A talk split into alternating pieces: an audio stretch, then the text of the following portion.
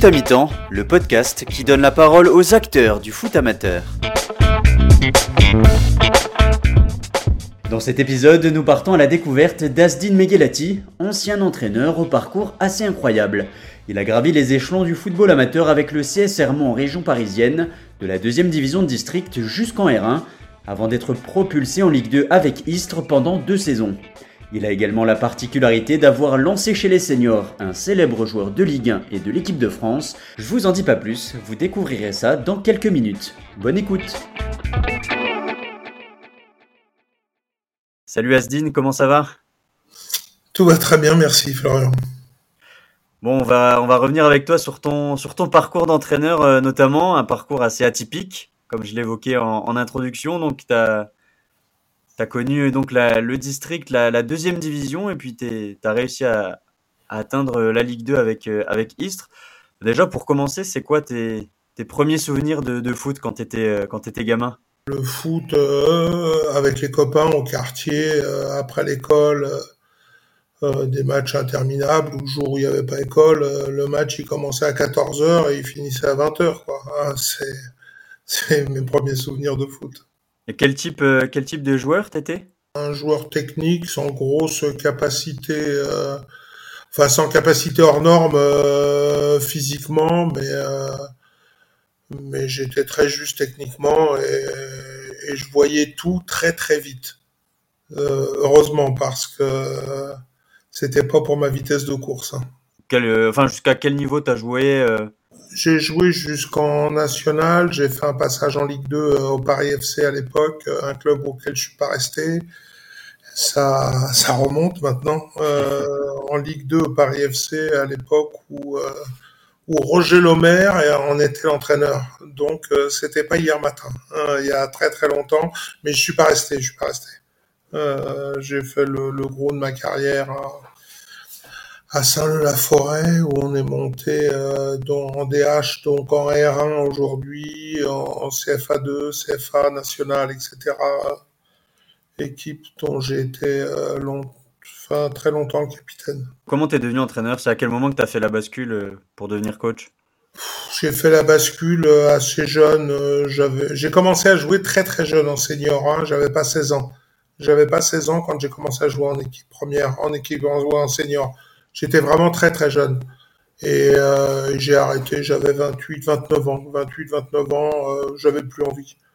J'avais plus envie, c'est le foot commençait un peu à changer. Euh, beaucoup, beaucoup de simulation, au moindre choc, on se roulait par terre. c'est les débuts du foot à Canal. Il y avait certainement beaucoup de mimétisme à ces niveaux-là.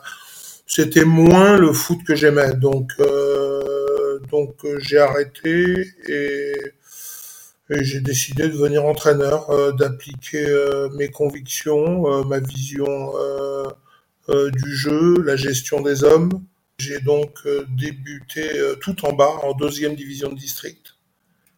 Sans savoir de quoi serait fait demain, je me suis dit, on verra. Inch'Allah, comme on dit chez nous. Et à ce moment-là, quand tu deviens entraîneur, tu travailles à côté? Comment ça se passe ton... oui, oui, bien sûr, monsieur, monsieur, monsieur, monsieur, monsieur, je travaille. Je travaillais dans une entreprise où je suis resté pendant 16, oui, 16 ans, euh, de 4, 1986, donc comme je disais, c'est pas hier matin, jusqu'en 2001, 2001 ou 2002, quand je suis parti à Istres. Euh, je suis resté dans, dans cette entreprise où ou étant un autodidacte, j'ai gravi tous les échelons euh, euh, VRP, euh, attaché commercial, responsable de secteur, responsable des ventes, chef des ventes, directeur des ventes. J'ai gravi tous les échelons pendant ces 16 années, de par mon travail. Donc au départ, quand tu deviens entraîneur, est-ce que tu as la volonté d'aller loin? C'est quoi au départ ton projet, ton, objectif? Essayer de faire ressembler euh, l'équipe, euh, le club même euh, que je dirige à ma façon de voir le, jeu football, en tout cas au niveau amateur. Dans une extrême rigueur, je disais toujours aux joueurs que professionnel, joueur professionnel, c'est un statut social rien ne nous empêche d'être professionnels dans notre approche en deuxième division de district. Beaucoup ont crié au fou au départ et et la suite t'a donné raison. la suite m'a pas, on va dire que la suite m'a pas donné tort. Et donc tu, tu commences au CS Hermont, c'est ça? Deuxième Absolument, au CS Hermont, dans le Val d'Oise, ouais. Et, pourquoi tu choisis ce club-là? Il est très, euh, c'est mitoyen même, c'est mitoyen du club de Saint-Leu dans lequel j'évoluais. Et au moment où je quitte Saint-Leu, parce que j'ai bien compris que je vais pas gagner ma vie en jouant au foot, euh, donc euh, je vais au boulot. et suivre les, les 4-5 entraînements par semaine, c'était plus jouable. Donc je m'investissais dans le boulot et j'avais envie de non pas de transmettre parce que j'ai pas de mission, non pas de transmettre, mais euh, d'appliquer mes, mes convictions. Et c'est le, le maire adjoint chargé des sports de la ville d'Hermont qui demande à me rencontrer. On se rencontre, on déjeune ensemble. Et deux heures plus tard, j'étais entraîneur d'une équipe de deuxième division de district. Je ne savais même pas que ce niveau-là existait. Euh, j'ai eu la chance, ou peut-être un peu de talent, euh, pour évoluer dans des divisions supérieures. Donc je savais même pas que ça existait, la deuxième division de district. Et euh, si tu peux un petit peu présenter le, club d'Hermont à ce moment-là, c'est quel type de club, euh, les infrastructures, ça ressemble à quoi? À rien. Ça ressemble à rien. C'est un club euh, de banlieue parisienne avec un stade au cœur de la fameuse de la fameuse, enfin trop fameuse et tristement fameuse Cité des Chênes à Hermont, où tous les jeunes sont des jeunes de quartier et, mais ça pose pas de soucis puisque j'en suis, je suis né à Saint-Denis, j'ai grandi, euh, bon voilà, donc ça me pose pas de soucis particuliers. Et euh, au niveau humain, ça m'apprend, ça m'apprend beaucoup de choses. J'avais une respectabilité et une autorité de compétence parce que toute proportion gardée, j'étais un bon joueur. J'étais un bon joueur, un bon joueur avec un avec un bon comportement. Donc j'étais respecté. Et ce, ce respect m'a donné une certaine autorité euh, avec euh, euh, avec, euh, avec tous ces jeunes, dont je suis encore en contact avec certains aujourd'hui. Au départ, l'idée, c'est tout de suite d'essayer de, de, faire progresser ce, ce, club. Dans quel état d'esprit tu es quand tu, quand tu te dis, bah, je vais entraîner en deuxième division? Il n'est pas question, que je, dans mon esprit, de rester là trop longtemps. Si on reste là trop longtemps, c'est que j'ai pas su le tirer vers le haut. Et si j'ai pas su le tirer vers le haut, je me retire. Voilà, c'était pas plus compliqué que ça.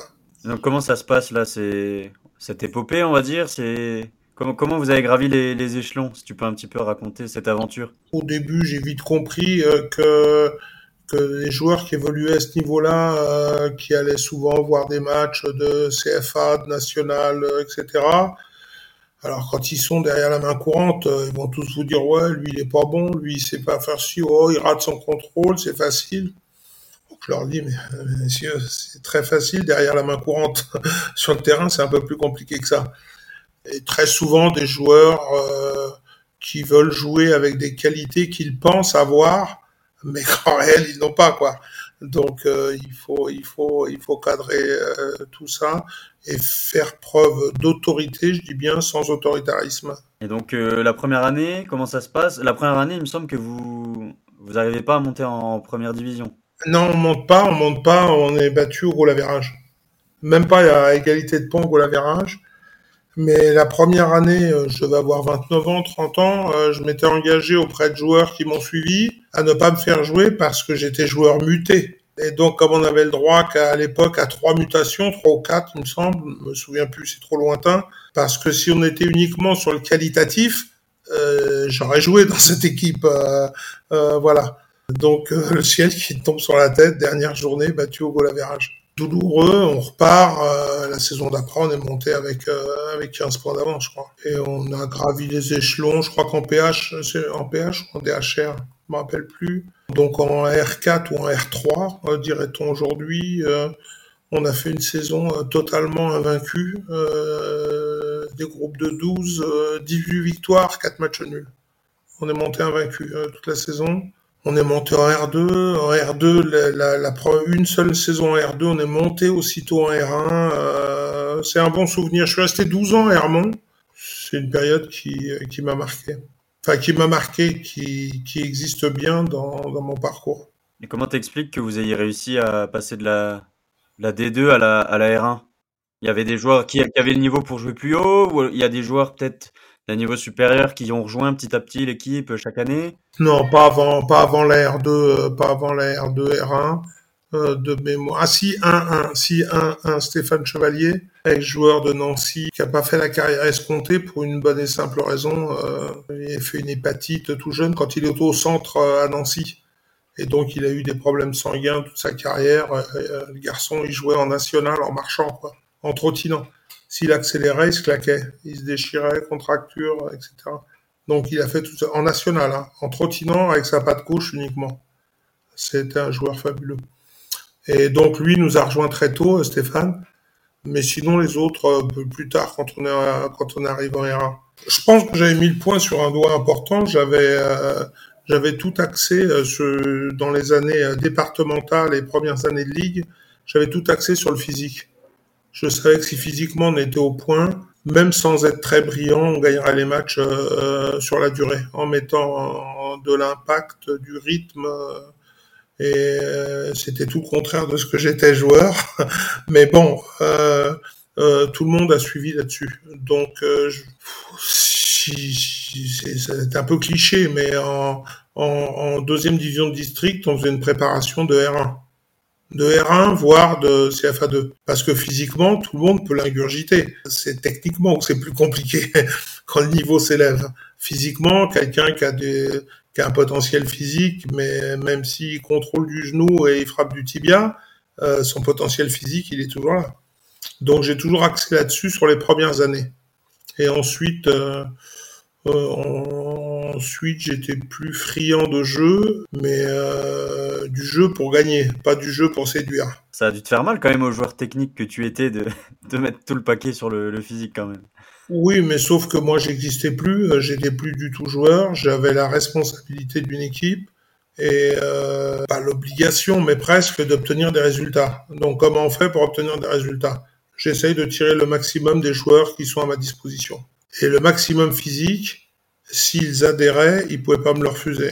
Et s'ils me le refusaient, eh ben, ils, euh, se seraient reposés un peu en tribune ou sur le banc de touche. Mais à, à quel moment ce club, donc de, parce qu'on parle d'un petit club euh, de district, à quel moment ce club-là est devenu un club qui va s'installer euh, au niveau régional? À quel moment cette bascule elle s'est faite? Ou peut-être à quel moment ça s'est décidé dans le projet du club de, de devenir un, un club plus grand finalement? Il n'y il avait pas de projet de club. Il n'y avait pas de projet de club. Le sportif était en avance sur le club. C'est le club qui suivait le sportif. Puisqu'on est, on est monté, euh, je crois, six fois en sept ans ou, ou six fois en huit ans ou un truc comme ça. C'est le sportif euh, qui a tiré le qui a tiré le club vers le haut. On est arrivé en R1, on a été en dérogation puisqu'évidemment le stade n'était pas aux normes pour la R1. Donc j'ai été voir euh, mes copains du Cosmo de Taverny, où j'étais passé après Saint-Leu, où j'étais passé après Saint-Leu, qui venait d'avoir un stade flambant neuf, construit par par le, le Carrefour ou le Mammouth qui s'installait, euh, truc avait construit à la commune ce stade. J'aurais dit vous, vous avez le stade, nous on a le niveau, on se connaît tous et il n'y a pas de problème d'ego pourquoi on fusionnerait pas En fin de saison, on a fusionné avec le Cosmo euh, de Taverny, on est devenu le Cosmo Hermont Taverny, dont j'ai pris la direction aussi, mais je l'ai pas savouré très longtemps. Je l'ai pas savouré très longtemps puisqu'au mois de décembre, je suis parti à... au mois de décembre, au mois de janvier, je suis parti à Istres. Six mois après la fusion.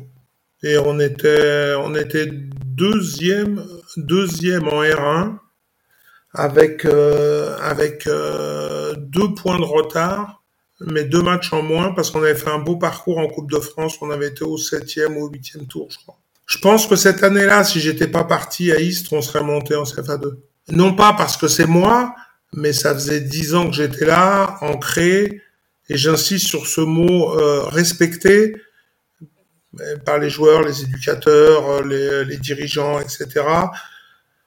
Dans la, on a fait un bon début de saison. J'ai deuxième avec deux matchs en moins à deux points de Choisy-le-Roi à l'époque.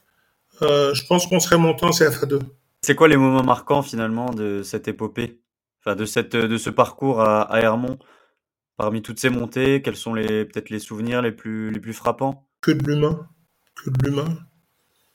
Des, jeunes. Euh certains jeunes qui tournaient mal, certains que j'étais voir en prison pendant qu'ils étaient licenciés chez nous, certains que j'ai accompagnés pour les mettre au, au, boulot. une belle période, belle période. Oui, oui, beaucoup de social. Au niveau amateur, il y a beaucoup de social.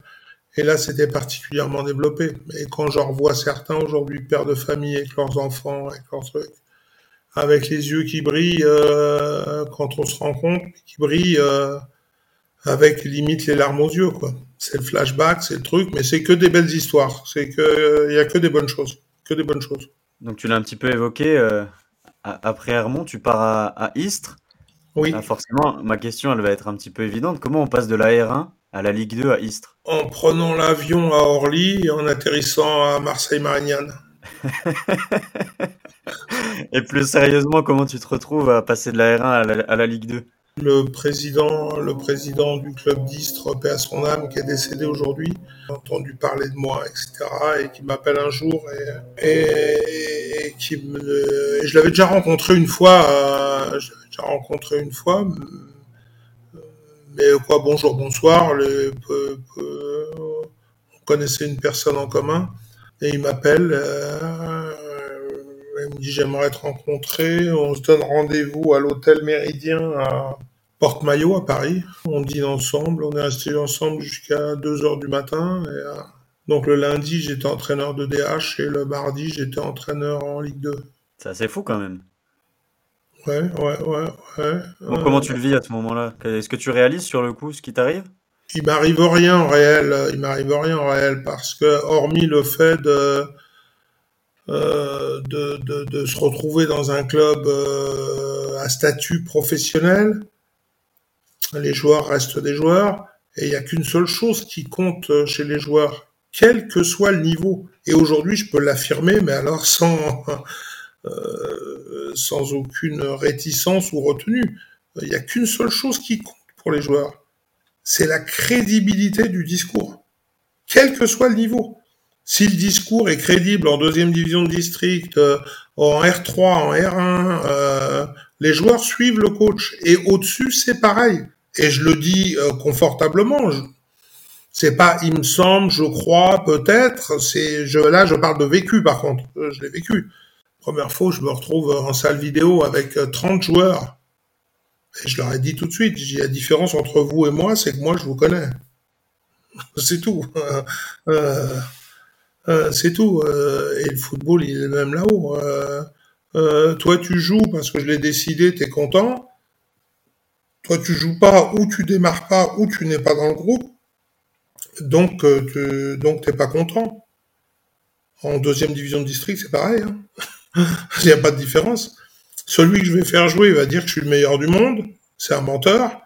Euh, celui que je vais pas faire jouer, je suis le dernier des cons et je connais rien au football. Mais c'est un menteur aussi. La vérité, se situe entre les deux. Et c'est valable en deuxième division de district ou au niveau professionnel. Et aujourd'hui, avec les, les, joueurs que je, les joueurs que, que, que, je coach, que je suis là actuellement, pareil. Quoi la différence euh, C'est plus difficile de diriger Hermont, euh, d'aller diriger euh, Mohamed, Bachir, Mamadou, Antonio ou, ou, Philippe au quartier que de diriger 25 professionnels ou à 9h30 du matin ou à 10h en fonction de l'heure d'entraînement euh, tu tapes dans les mains, il euh, n'y a qu'une tête, quoi. Tu te demandes pas est-ce qu'il va être bloqué au boulot, est-ce que son patron va le laisser partir, est-ce que, est-ce que, est-ce que? Son boulot c'est d'être là. Donc euh, on voyage en avion, on va dans des beaux et encore on est caïstre. Hein. On voyage en avion, on va que dans les beaux hôtels, on joue sur des belles pelouses, il y a que des bons arbitres, il y a de la sécurité partout. La seule chose, c'est qu'il faut avoir les épaules pour être capable de diriger ça. Et, on gagne bien sa vie, en plus. Mais c'est à ce moment-là que tu arrêtes de travailler à côté, alors Ah oui, oui, bah oui, oui, oui. oui, c'est là que tu deviens pleinement entraîneur euh. Ah oui, oui, oui, oui, oui. Oh, bah, en Ligue 2, c'est injouable. Hein. Enfin, c'est injouable, c'est même pas envisageable. D'abord, je travaille à Paris, et là, j'ai un poste à Marseille, euh, enfin à Istres. Euh, Donc voilà. Sauf que quand je descends, quand je descends, je descends tout seul. Je descends pas avec ma femme et mes enfants. Parce que bon, euh, je suis pas un rêveur. Euh, on peut poliment me demander de repartir dans un mois ou deux, hein, si ça va pas. Donc il n'était pas question que je déscolarise mes enfants, que je les fasse descendre en bas, euh, nouvelle vie qui peut les perturber, etc. Donc je descends tout seul. Ça a été très dur hein, les six premiers mois. Ensuite, on s'est maintenu, on a obtenu le maintien. Euh, donc ma femme, mes enfants sont venus me rejoindre après. La saison d'après, on se maintient aussi, ouais. C'est l'année où je me fâche avec, euh, où je me fâche, enfin je me fâche. Oui, je me fâche avec le président. Il veut m'imposer un joueur. Euh, je dis non, attends, non, non, attends, ça c'est juste pas possible. Toi, tu es le président du club, tu as le pouvoir de me virer si tu le souhaites. C'est toi le patron du club, j'ai pas de débat là-dessus. Par contre, le patron du sportif, c'est moi. Si demain on descend, on dira que c'est moi qui fais descendre l'équipe. Donc non, je veux bien descendre, enfin je veux pas. J'ai pas envie de descendre parce qu'on est à Istres quand même, on est le plus petit budget de Ligue 2. Faut transpirer pour se maintenir. Hein. Euh, euh, je veux, si la descente arrive, euh, je préfère descendre avec mes idées qu'avec celles des autres. Hein. Parce que les autres, donc ton joueur, il est charmant, il est gentil, il a le droit de s'entraîner, tu as le droit de lui faire un contrat, tu as le droit de tout ce que tu veux. Mais par contre, pour être dans le groupe, c'est moi qui décide. Donc là, il y avait fracture. Et je lui ai dit, écoute, tu, tu me vires et tu dis pourquoi à la presse et aux joueurs parce que moi je le dirais, je n'hésiterai pas à le dire. Et la Provence, euh, la Marseillaise, etc., toute cette presse, elle est assez... Euh... Et j'avais bonne cote avec la presse parce que j'étais quelqu'un... Enfin, j'étais, je suis toujours, je suis transparent. J'ai rien à cacher, j'ai rien à... J'ai rien à magnifier ou à obscurcir. Non, rien. C'est pas. On dit les choses comme elles sont et puis voilà, basta. Donc, euh, on s'est pas parlé pendant six mois on s'est maintenu. Ça a été très dur. Ça a été très très dur. De toute ma carrière, c'était la période la plus difficile. En conflit avec son président, essayer d'obtenir les points nécessaires au maintien. Euh, mon assistante et des gens de l'administratif, du marketing, etc. Tous les jours, coach, ça va aller, on va se maintenir, euh, parce que sinon il y a les pertes d'emploi. Hein. Euh, si on descend de Ligue 2 en national. Donc il y a en plus cette responsabilité sociale. Euh, ça a été très dur. Ça a été très très dur. Et donc je lui avais dit euh, où tu me vires, où on finit la saison. Au bout de la saison, on se met autour de la table. Tu me règles ce que tu me dois et je travaillerai plus jamais avec toi. Voilà. Sur ce ton, hein, sans fâcher, sans, j'ai plus confiance. S'il y a perte de confiance, c'est terminé. C'est comme ça que je pars, ça c'est fini. Enfin bon, c'était... Euh, enfin, ça intéresse pas grand monde, mais c'était de notoriété publique, quoi. Les choses étaient très claires, dites. Euh, donc on a terminé la saison, on s'est maintenu, euh, on s'est maintenu et voilà, on s'est on s'est arrangé et je suis remonté à Paris. Et après deux maintiens en Ligue 2, finalement tu rebondis en R1 au, au Red Star qui est repris à l'époque par Luis Fernandez, c'est ça? Ouais, là encore, j'ai cru que c'était un gag. Euh, un jour, je reçois un appel de Luis Fernandez que je connais pas, que je ne connais pas personnellement. Je sais qui est Luis Fernandez, mais euh... et je reconnais sa voix, sa gouaille, enfin pas sa gouaille, sa voix, sa manière de parler, etc. Parce qu'au début, j'ai cru que c'était une blague. Et il me dit, euh, on m'a dit que vous partez d'Istre, pourtant vous avez fait du bon boulot, le truc. Euh, je dis oui, oui, euh, et il me dit je j'aimerais j'aimerais vous rencontrer. On se vous voyait à l'époque. Il me dit j'aimerais vous rencontrer parce que moi je pars il passe l'année où il est parti du PSG en 2003 ou 2004 où c'est Vaïd qui lui a succédé. Il me dit j'aimerais bien vous rencontrer j'ai un projet et tout j'ai écouté c'est flatteur je le truc mais oui oui si vous voulez je sais pas il me dit, je descends à la feria de... Tous les ans, Louis, il descend à la feria de Nîmes. Donc, euh, il me dit, bon, voilà, toc, rendez-vous pris, on se retrouve au Novotel à, à Nîmes. Et là, ça a encore été extraordinaire. Voilà, je vais reprendre le Red Star, ceci, cela, mais je vais repartir en Espagne, je le sais déjà. Du reste, il est reparti à l'Espagnol de Barcelone. Et à un moment, il dit une phrase il me dit, on est, au Novotel, hein, je me rappelle comme c'était hier, il me dit, euh, euh, oui, mais j'ai besoin de, laisser les clés du club euh, à quelqu'un en qui j'ai confiance. Je me suis levé, je lui ai tendu la main pour lui dire au revoir. Et il me dit quoi? Je dis, attendez, on se connaît depuis un quart d'heure, vous me parlez de quelqu'un à qui vous faites confiance, truc. Je lui dis, moi, ce genre de discours, c'est pas fait pour moi. Et je lui tends la main et je, euh, et je pars. Et il me dit, euh, il voit bien que je plaisante pas. Le mec, je le connais pas et tout. Il me dit, euh, j'ai besoin de quelqu'un en qui j'ai confiance. Dans deux secondes, tu vas me dire que je suis ton frère ou truc. C'est bon. Fais ça avec d'autres, pas avec moi. Et il me dit, non, non, je, je, je vais m'expliquer. Euh, avant qu'on se rencontre, j'ai appelé certaines personnes vous concernant. Et là, d'un dixième de seconde, enfin très rapidement, je me demande s'il bluffe ou pas. Et, euh, et je lui dis qui. Il me dit j'ai appelé un tel, un tel, un tel, un tel, un tel, un tel. Ah, ok. On peut continuer la discussion. Et c'est comme ça qu'a commencé notre, euh, notre collaboration avec euh, Louis. T'as connu la Ligue 2, t'aurais peut-être pu rebondir plus haut. Le fait de, repartir sur de la R1, c'est pas quelque chose qui t'a qui t'a posé problème? J'ai eu une très très belle proposition, très très belle proposition de l'AS Cannes, pas en Ligue 2. Ils étaient en national et ils avaient la volonté de remonter en Ligue 2. Mais vraiment une très très belle une proposition de Ligue 2. Voilà pour tout dire. Je m'étais attaché à Istres pendant les deux ans, enfin un peu moins de deux ans, mais je suis un Parisien. Je suis un Parisien. ou je restais à Istres et je serais resté en bas, ou je remontais à Paris. Et donc j'ai décliné, c'était pour succéder à, à, René Marsiglia qui est décédé. Euh, c'était pour lui succéder.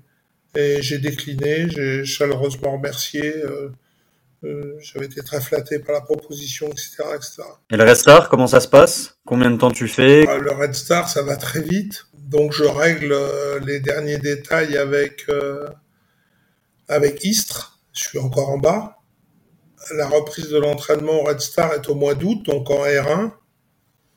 Et j'avais encore quelques, dossiers à régler euh, sur les accords qu'on avait pris avec le président d'Istres. Donc j'ai pu remonter que vers, vers la mi-août, je crois, remonter à Paris. Et là, il y a un truc extraordinaire, extraordinaire. C'est Luis Fernandez qui sort du PSG qui sort du PSG avec euh, avec Ronaldinho, Enz, Pochettino, le truc, euh, avec tous ces joueurs-là, c'est lui qui assure l'entraînement en attendant que je sois là. C'est extraordinaire. Il y a qu'un footeux qui peut faire ça. Et Louis, au milieu de tout le monde, au milieu de tous les joueurs, euh, a donné de la voix, animé, etc. Et il m'appelait tous les soirs pour qu'on parle de trucs, euh, des joueurs, de ceci, de cela. Euh, tous les soirs, il m'appelait euh, Louis pour, qu'on en parle. Euh, ouais, je fais séance, on a fait ci, on a fait ça, machin, le truc. Il me faisait pas un compte rendu, mais on échangeait. Et quand je suis arrivé, bon là j'ai repris la main. Et Louis est parti, il a repris l'espagnol de Barcelone. Pas très longtemps après. Je, je me rappelle plus des dates, hein, mais plus très longtemps après. Et comme ils avaient monté une société autour du Red Star pour faire repartir le Red Star à partir de la R1, Louis avait mis des fonds et il y a deux autres actionnaires qui n'avaient pas mis les fonds.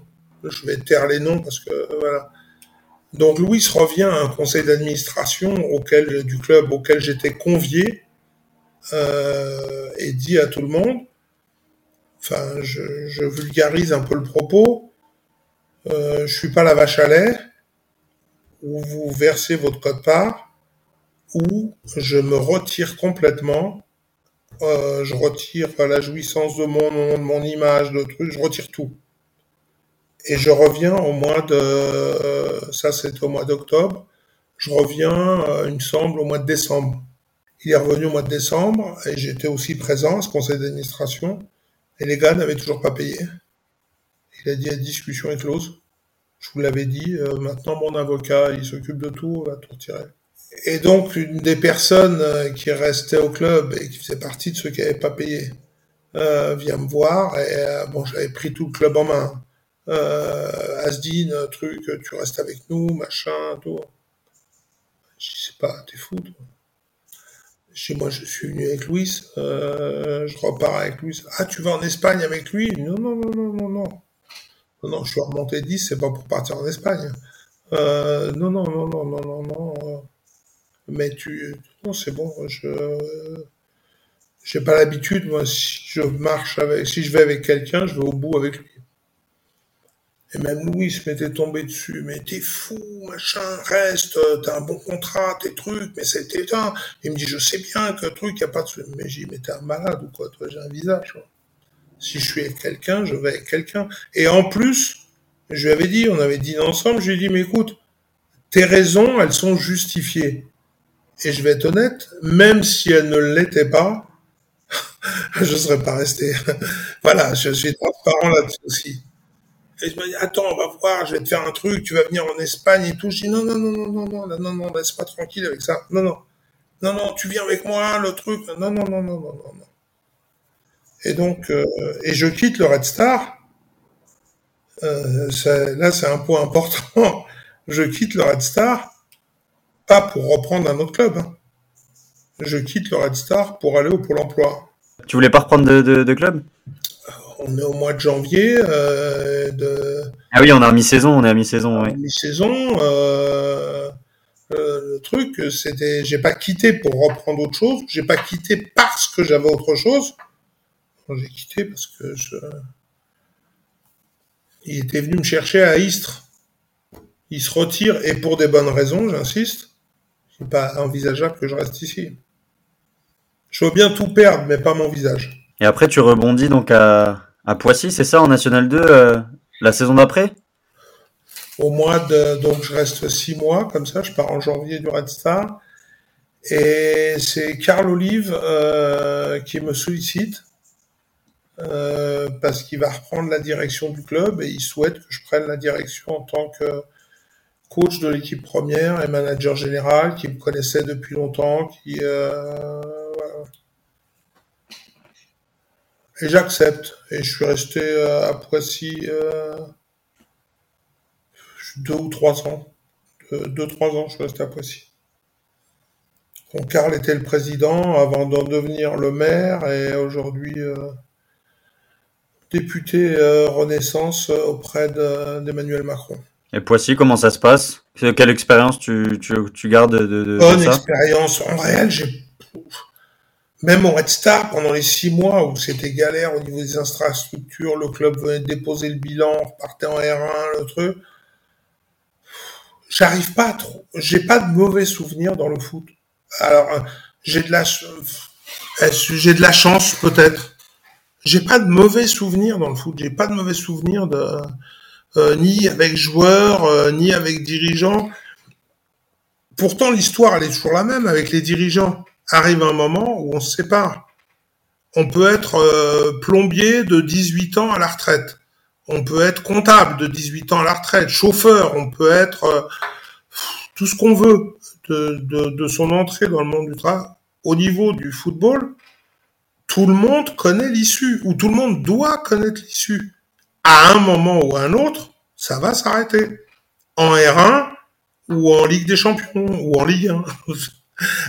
c'est incontournable. Il y avait qu'une exception, une exception qui confirme la règle, c'est Giroud. Il n'a jamais été viré d'Auxerre. Il a remis le survêtement en allant à Lens. Euh, six mois après, il était viré. Le seul qui aurait pu être l'exception qui confirme la règle, c'était Giroud. Mais non, même lui, il a remis le survêtement à Lens et il a été viré aussi. Tout le monde connaît cette issue. Et donc après Poissy, euh, je crois que tu as une petite coupure non de quelques années et c'est et après tu reprends à, Alfortville pardon en, en 2009, c'est ça?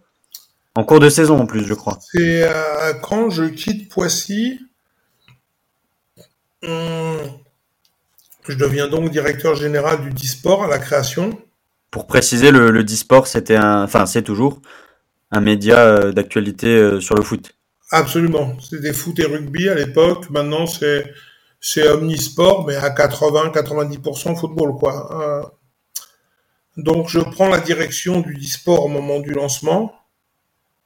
et c'est là où j'accepte de revenir sur le terrain après une petite coupure, donc après Poissy, une coupure de, je sais pas, deux, trois ans où, euh, où j'avais pas de rejet du football, euh, mais j'avais pas envie.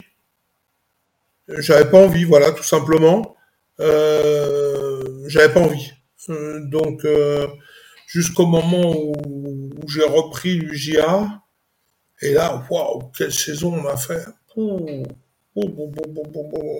Quelle saison on a fait. Avec les mêmes principes qu'à Hermont. Euh, l'autorité, le respect des horaires, euh, le, respect de la tenue, le bon comportement avec les arbitres, les adversaires, etc., etc. Et surtout, et surtout, beaucoup, beaucoup, beaucoup de talent. Je sais à qui tu penses quand tu parles de talent.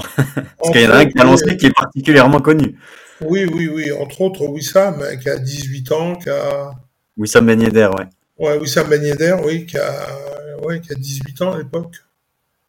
Parce qu'en plus, quand t'arrives, quand t'arrives, euh, l'équipe est relégable et vous finissez par monter en national. Ouais, ouais, ouais, ouais. Enfin, relégable, je sais pas, mais pas loin. On était pas loin. classement. Ouais, ouais. Et on, a fait une saison. Euh, et quand je vois ce petit bonhomme là toucher le ballon, là, il était avec la troisième équipe. Même pas la B, la troisième équipe. Qui c'est ce petit là? Et le, coach de la troisième équipe me dit non, Yazdine, c'est le petit Wissam, c'est beau techniquement, mais ça passe pas au-dessus. Lui, il en a pris une ce jour-là. Je lui dis, mais tu es qui, toi? Ou je serais qui, moi, pour affirmer des choses comme ça? Euh... Mais tu sais ce qu'on va faire en attendant? Il va venir s'entraîner avec la CFA. Dis, tu peux me l'appeler, s'il te plaît? Euh, J'avais pris la direction de tout le truc. Et il le raconte encore sans cesse, le Wissam. Je lui dis, va venir t'entraîner avec un truc. Il me regarde comme ça, il me dit, euh, il me dit qui, moi, coach? Je non, non, ton frère. Ouf. Tu vas voir le coach là-bas et tu lui dis que c'est moi qui t'envoie et tu intègres le groupe. fin de semaine, je l'emmène avec nous à, Mulhouse. On était ballotté à Mulhouse, qui avait une bonne équipe à l'époque. On était ballotté et tout. Je faire rentrer une demi-heure de la fin ou 20 minutes de la fin. Passe des. On gagne un zéro, on rentre à la maison.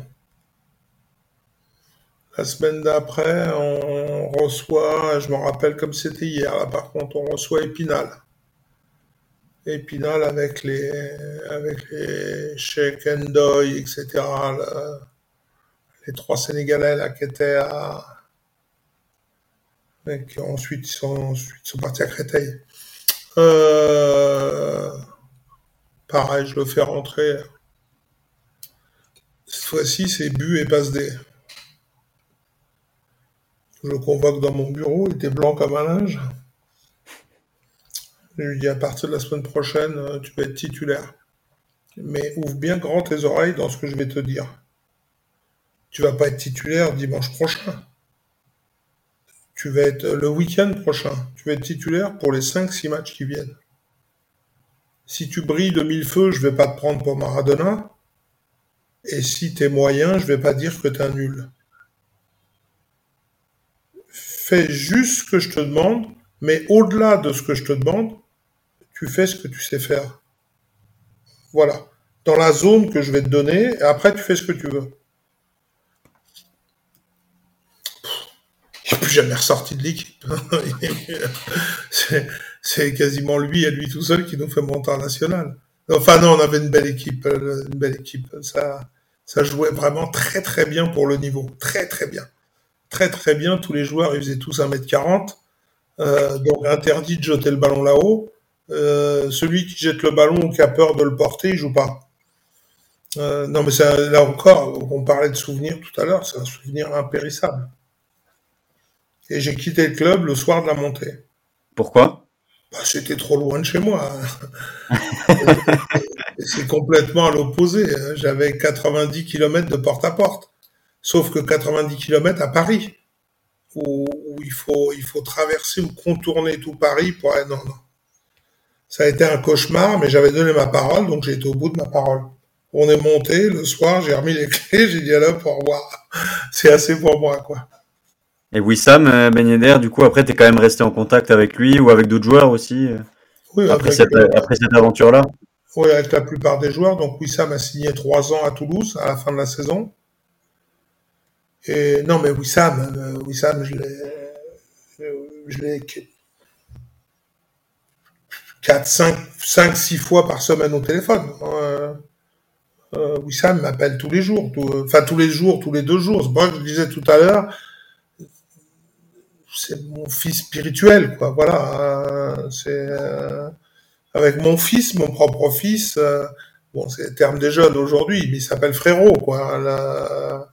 c'est non, non, mais Wissam, je le compte pas. C'est à part. C'est le joueur le plus fort que tu as eu sous tes ordres? Il en fait partie, c'est sûr. Mais à Istres, j'avais récupéré, j'avais récupéré Xavier Gravelet. Ça pèse lourd, aussi bien, l'homme que le joueur. Euh, oui, ça en fait partie. Oui, ça c'est partie du top 3.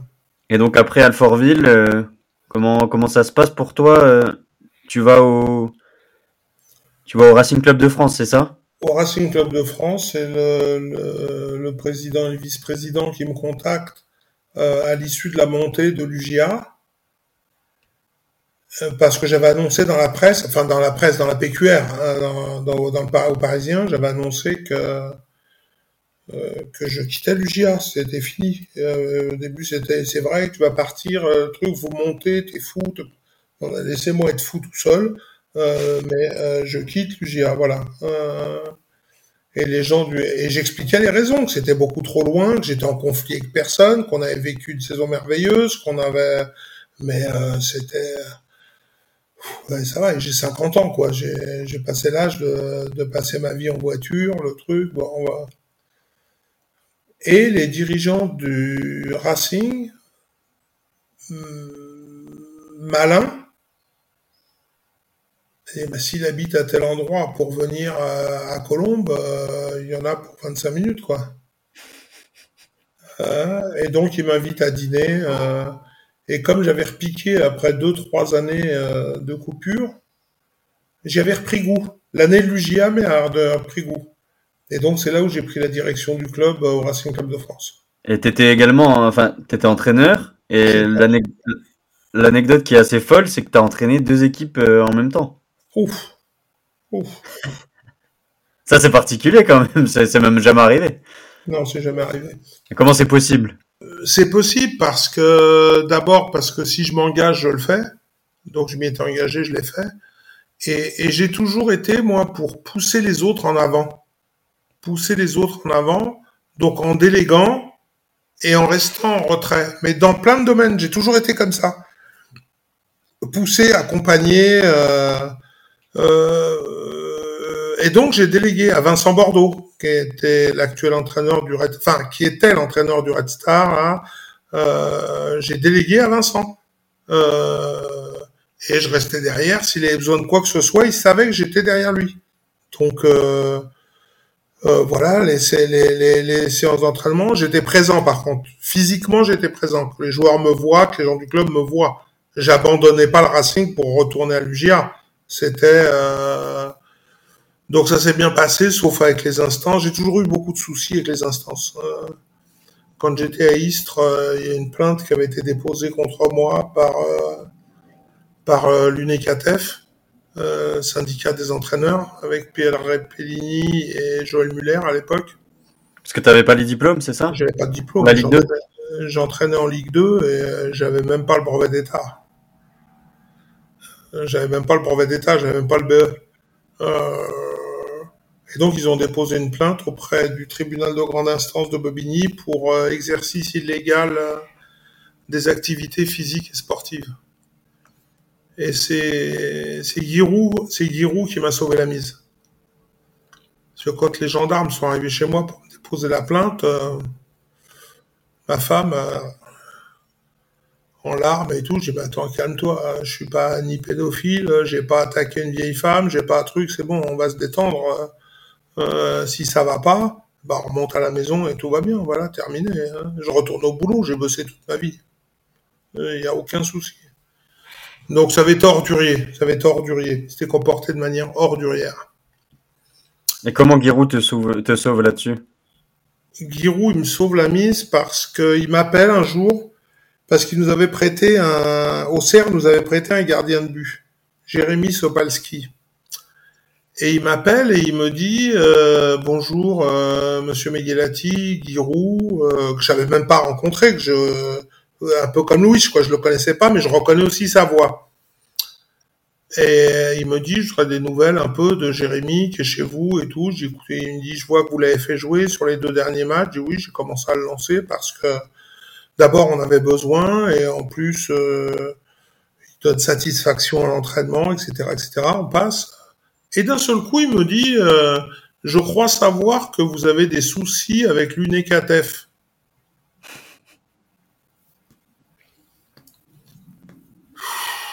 Euh, bah, j'ai dit, écoutez, les choses vont vite. Hein. Bah, il me dit, on peut dire que ça fait assez longtemps que je suis dans le milieu.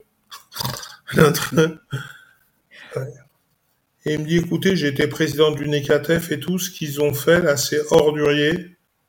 C'est ordurier de déposer une plainte comme ça. Mais euh, il me dit donc, vous n'avez pas de diplôme, mais j'ai vu votre cursus, j'ai vu votre parcours, j'ai vu, et il ce que vous faites là, ISTRE actuellement, etc. il me dit, vous savez, vous pouvez contourner le truc. J'ai dit, ah bon? J'ai dit, une plainte, c'est une plainte. Il me dit, oui, justement. il me dit, vous allez à la direction régionale jeunesse et sport de Marseille, dont ISTRE dépend. Vous demandez un numéro de recevabilité pour une VAE, pour une validation d'acquis d'expérience. Il me dit, vu votre position, vous allez l'avoir tout de suite le numéro. Et à partir du moment où vous avez le numéro, vous êtes considéré en formation, donc vous avez le droit d'exercer.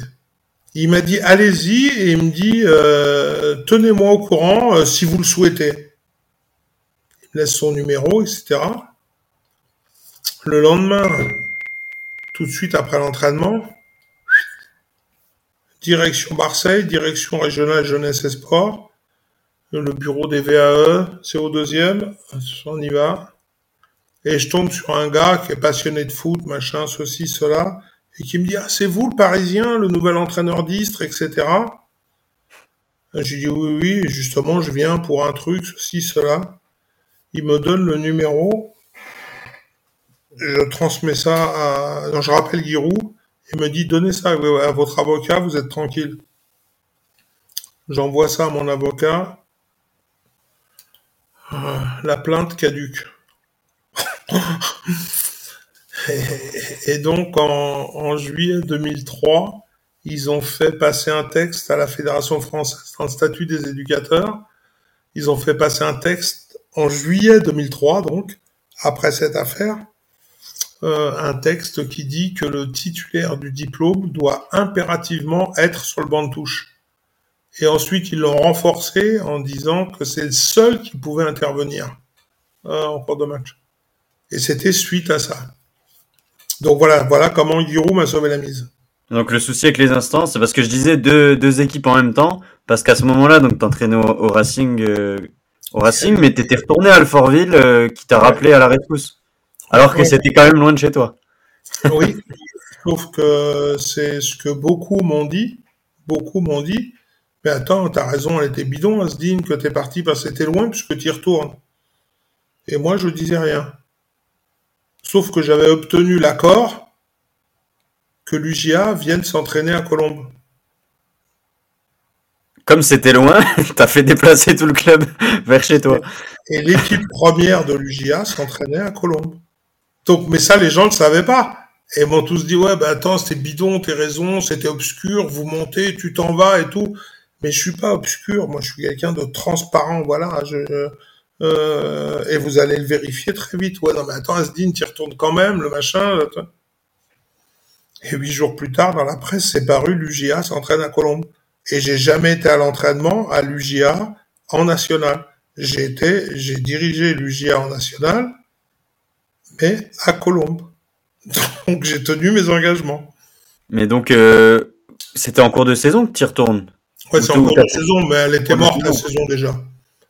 Elle était morte, là, c'était impossible de se maintenir, impossible. Impossible, on a tenté le coup parce qu'on devait faire un recrutement à l'intersaison.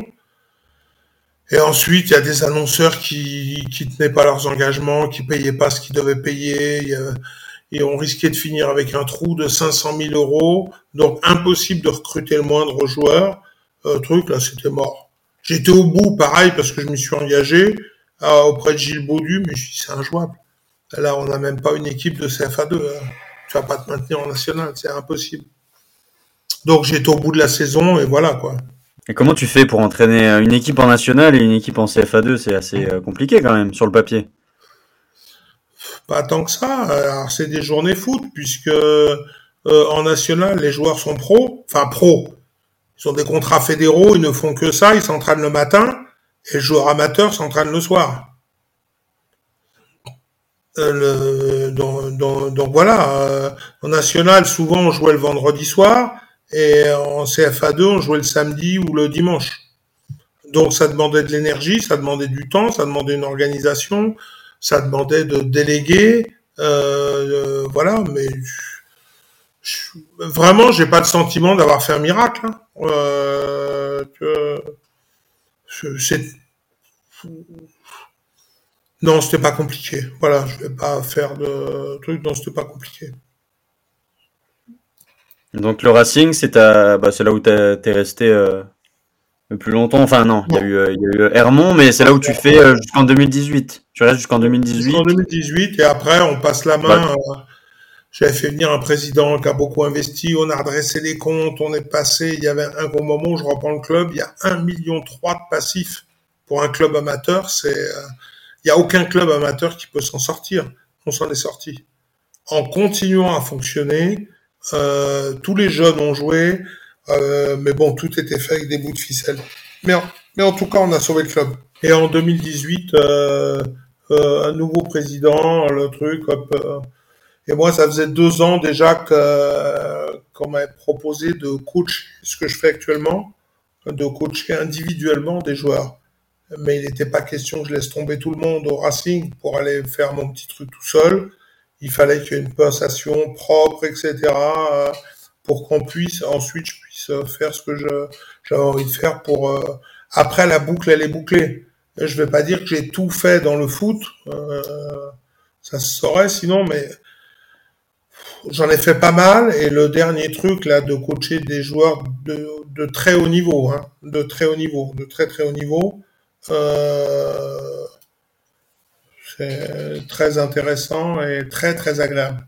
Très très agréable. En quoi ça consiste? Tu vas vraiment sur le terrain avec un joueur et tu, tu travailles des ah gammes non non, non, Sur le terrain physiquement? Non. Ouais, non, c'est de la vidéo alors, peut-être Non, c'est euh, c'est un joueur, un match, euh, un match ce soir à 21h.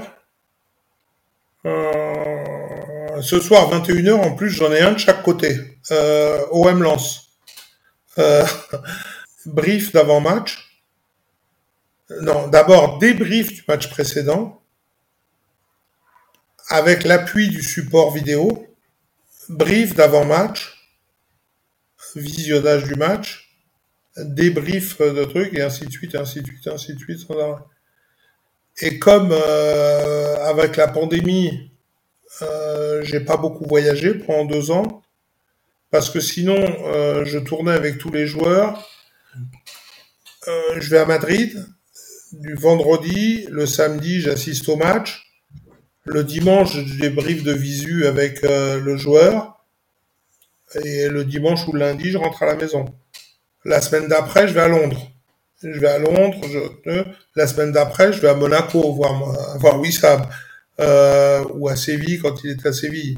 Euh, la semaine d'après, je vais à Istanbul. Euh, je vais, euh, voilà. à chaque fois, je tourne avec les joueurs pour qu'il y ait contact physique. Maintenant que la, la pandémie est quasi derrière nous, on peut voyager quasi normalement, etc., etc. Donc, sinon, c'est tout en visio. on zoome ensemble. je partage mon ordi et, on regarde le compte rendu de 4-5 minutes sur des points clés, euh, sur des trucs, des améliorations à obtenir, et tout ça après avoir entendu euh, les, ce qu'attend le coach du joueur. Parce que si tu dors, demande telle chose à tel joueur à l'OM, et que moi je lui dis fais différemment, euh, le mec il va vite se retrouver sur la touche, donc c'est pas le but. Euh, euh, moi, je deviens un appui invisible au coach. Voilà, pour euh, exploiter au maximum les, les qualités du joueur. en contact avec certains staffs? Non. Non, non, non, non. Et ils le savent? Les, les, staffs savent ce que tu ah fais? bah, Ils savent, les staffs. Ah oui, oui, au niveau professionnel, aujourd'hui, euh, les joueurs, ils ont, enfin, au plus haut niveau, les joueurs, ils ont euh, leur nutritionniste, leur prépa physique, leur leur analyse vidéo. Et moi, je suis pas un analyse vidéo parce que l'analyse vidéo, c'est plus de la technique vidéo. Euh, euh, moi, je suis plutôt coach. Euh, je manie l'outil avec le avec la base de données Instat qui me donne accès à tous les matchs dans le monde entier. Donc voilà, et les matchs séquencés par joueur. Ok, donc toi ensuite, tu as juste à te servir de l'outil et, à faire le, le débrief. Et je cible des choses est-ce que ça faisait partie des objectifs qu'on s'était fixés? Pourquoi à tel moment tu fais pas ça? Pourquoi tu prends pas le temps de faire ça? Pourquoi, pourquoi, pourquoi? Voilà. Et on a l'échange, euh, mais je reviens à ce que je disais au tout, tout début, avec ces joueurs-là, euh, parce que les joueurs dont on parle, euh, il y en a quatre qui font la Ligue des Champions et deux l'Europa League. Voilà, donc voilà, c'est des joueurs de très haut niveau. Non, non, mais je dis ça, mais vraiment avec euh, j'en tire aucune gloire. Hein, c'est pas moi qui joue à la Ligue des Champions. Hein, euh, euh, voilà. Non, non, mais je le dis, mais c'est que du très haut niveau, que des internationaux. 5 sur 7 vont au Qatar, font la Coupe du Monde. Donc c'est du très haut niveau uniquement. Et ces joueurs-là, c'est c'est ces joueurs qui sont les plus demandeurs, les plus demandeurs de de l'analyse euh, sans concession, sans démago, sans voilà. Et qu'est-ce qui t'a plu dans, dans ce nouveau rôle de passer euh, du terrain finalement à un rôle peut-être, enfin un rôle même c'est sûr complètement différent. C'est plus du tout de du coaching euh, au quotidien, c'est c'est totalement différent. Qu'est-ce qui t'a plu là-dedans? La nouveauté. La nouveauté est certainement le très haut niveau. Ouais, quand tu, quand tu regardes en arrière, tu te dis le, le coach que j'étais qui a commencé en district, coach aujourd'hui des, des joueurs qui jouent la Ligue des Champions, c'est aussi euh, la reconnaissance de, de ton travail. Je sais pas, c'est ce que je suis, quoi. Voilà, basta. Euh, le joueur, quand je vais le coacher, je vais pas lui demander un autographe ou un maillot, quoi. D'autant plus que c'est lui qui est demandeur, c'est pas moi. C'est lui qui est demandeur, c'est pas moi. Est-ce que tu as le, le sentiment quand même que ton parcours vient aussi euh, peut-être témoigner qu'on peut venir du, foot amateur, du foot d'en bas et aller très très loin, sans forcément avoir été un ancien joueur euh, de Ligue 1, de Ligue des Champions. Oui, ça le démontre. Mais faut surtout pas être tordu. Pour durer dans le foot, faut pas être tordu. Faut pas être tordu, faut pas. Enfin, je donne de leçons à personne. Hein. Faut pas être tordu. Faut pas se surestimer euh, quand je vois aujourd'hui des, des coachs en U15 euh, qui se prennent pour euh, Ancelotti, Mourinho, truc, mais c'est catastrophique, c'est catastrophique. De certains coachs, coach il a, je sais pas, il a, il a 20 matchs en en N2, euh, on a l'impression qu'il est prêt à remplacer Didier Deschamps, quoi. Je suis effrayé devant ça. Je suis effrayé. Ce manque d'humilité. Et je parle là du poste éducateur. Euh, du fin éducateur. Ce poste au coach. Ça me fait un peu peur, quoi. C'est, oh, il m'est arrivé. Les éducateurs, par un U17, le truc. Tu viens voir, si tu n'as pas la pression que tu mets au gamin. Alors tu sais ce qu'on va faire maintenant, c'est moi qui vais te mettre la pression à toi. Parce qu'en tant que coach, t'es quand même très moyen. Ah, ah, ah tu blémis là. Imagine ce que ressent le gamin. Donne-lui des billes, donne-lui des clés. Brailler, je te l'avais dit, tu fais n'importe quoi, etc. Non. Avoir le diplôme, c'est pas suffisant. Mais bon, là-dessus, je vais pas trop m'étaler parce que encore me retomber dessus, enfin, je m'en fous.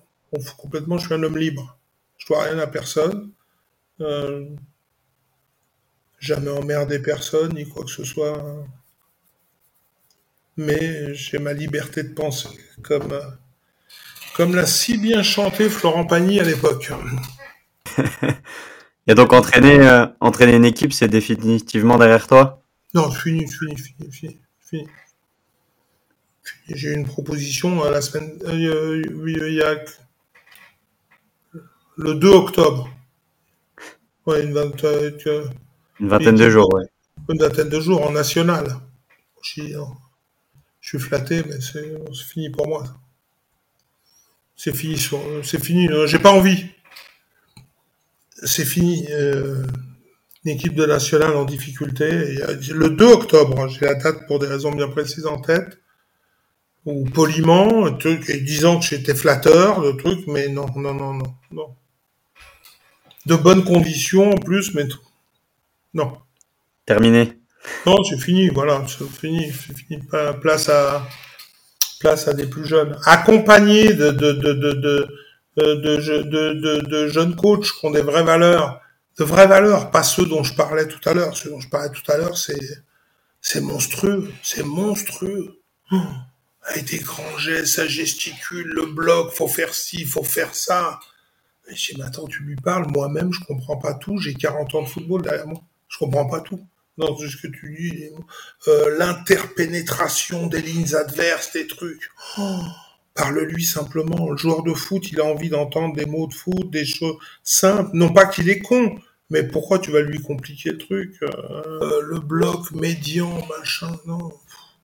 Bascule côté ballon, ils savent ce que ça veut dire. Un joueur, il sait ce que ça veut dire. Une fois que tu lui expliqué ce qu'est ce qu'est un intervalle et ce qu'est un espace, la différence entre un espace et un intervalle, tu lui expliques bien ça, le truc va te cacher dans l'espace. Montre-toi dans l'intervalle. Le, garçon, il comprend. Euh, le joueur de foot, c'est pas un imbécile. Pour, terminer, tu peux peut-être me conseiller euh, un invité que tu aimerais voir dans le podcast, un invité qui touche au, foot amateur. Ça peut être un, joueur, un, dirigeant, un arbitre, un président, un entraîneur. Qui est-ce que tu, à qui tu penserais? Et ça peut être partout en France.